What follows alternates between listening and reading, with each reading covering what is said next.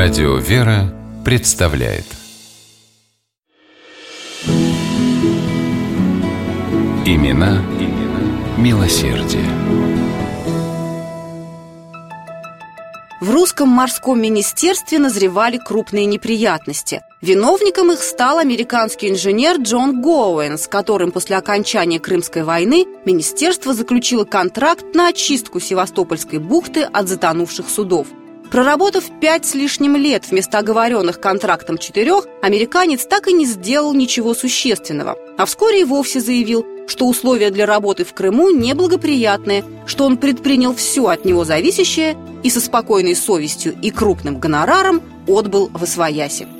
Между тем, на дне бухты по-прежнему оставались десятки затопленных судов, которые мешали проходу кораблей в порт Севастополя. В морском ведомстве хватались за головы и пытались сообразить, кому теперь доверить столь сложное и ответственное дело, с которым даже заморский инженер и тот не справился.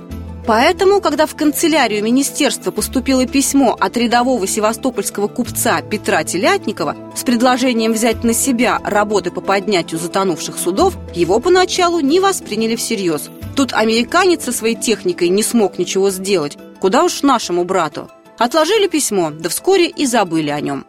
А Петр Андреевич терпеливо ждал ответа. Но когда все сроки вышли, а из министерства так и не написали, купец надел свой лучший английский костюм и лично отправился на прием в морское ведомство.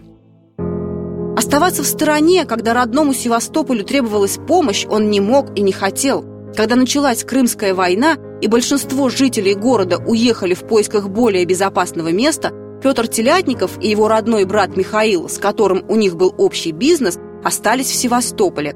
Они всеми силами помогали русским войскам, обеспечивали воинов провизией, снабжали госпитали и лазареты необходимыми медикаментами и оборудованием.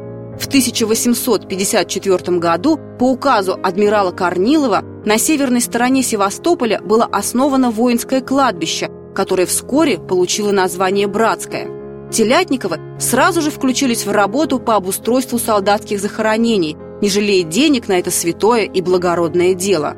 Словом, к судьбе родного города Петр и Михаил никогда не были равнодушны, не собирались оставаться и теперь. В морском ведомстве Петра Андреевича выслушали, вспомнили про письмо и, детально все обсудив, нашли его предложение вполне рациональным. К тому же основную часть затрат на работы по подъему судов Телятников брал на себя – и вот, наконец, работа закипела. Уже в первый год со дна были подняты крупные военные катера «Громоносец» и «Грозный» «Брик Меркурий». В общей сложности стараниями Петра Андреевича более 35 судов вновь поднялись на поверхность. Большинство из них удалось отремонтировать и снова пустить в ход. При этом каких-то выдающихся технических средств у Телятникова не было. Всего-навсего пара кораблей с установленными на них подъемниками и несколько водолазов – Зато было упование на Божью помощь и бескорыстное желание помочь.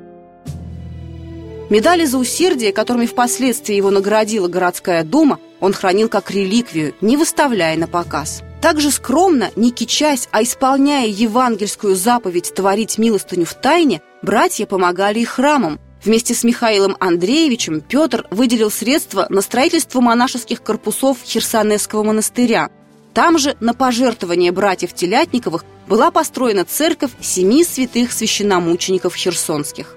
Поддерживали братья и просвещение. Когда в Севастополе было решено открыть женскую гимназию, Телятниковы приняли в этом деле активное участие, помогая деньгами и строительными материалами. Михаил Петрович впоследствии стал постоянным попечителем нового учебного заведения – Говорят, по иронии судьбы, партнеры по бизнесу однажды предложили Телятниковым поехать в Америку, чтобы заняться там выгодной торговлей. Но братья наотрез отказались. «Где родился, там и сгодился», — ответили они. И остались в Севастополе, продолжая помогать любимому городу. Имена, имена милосердие.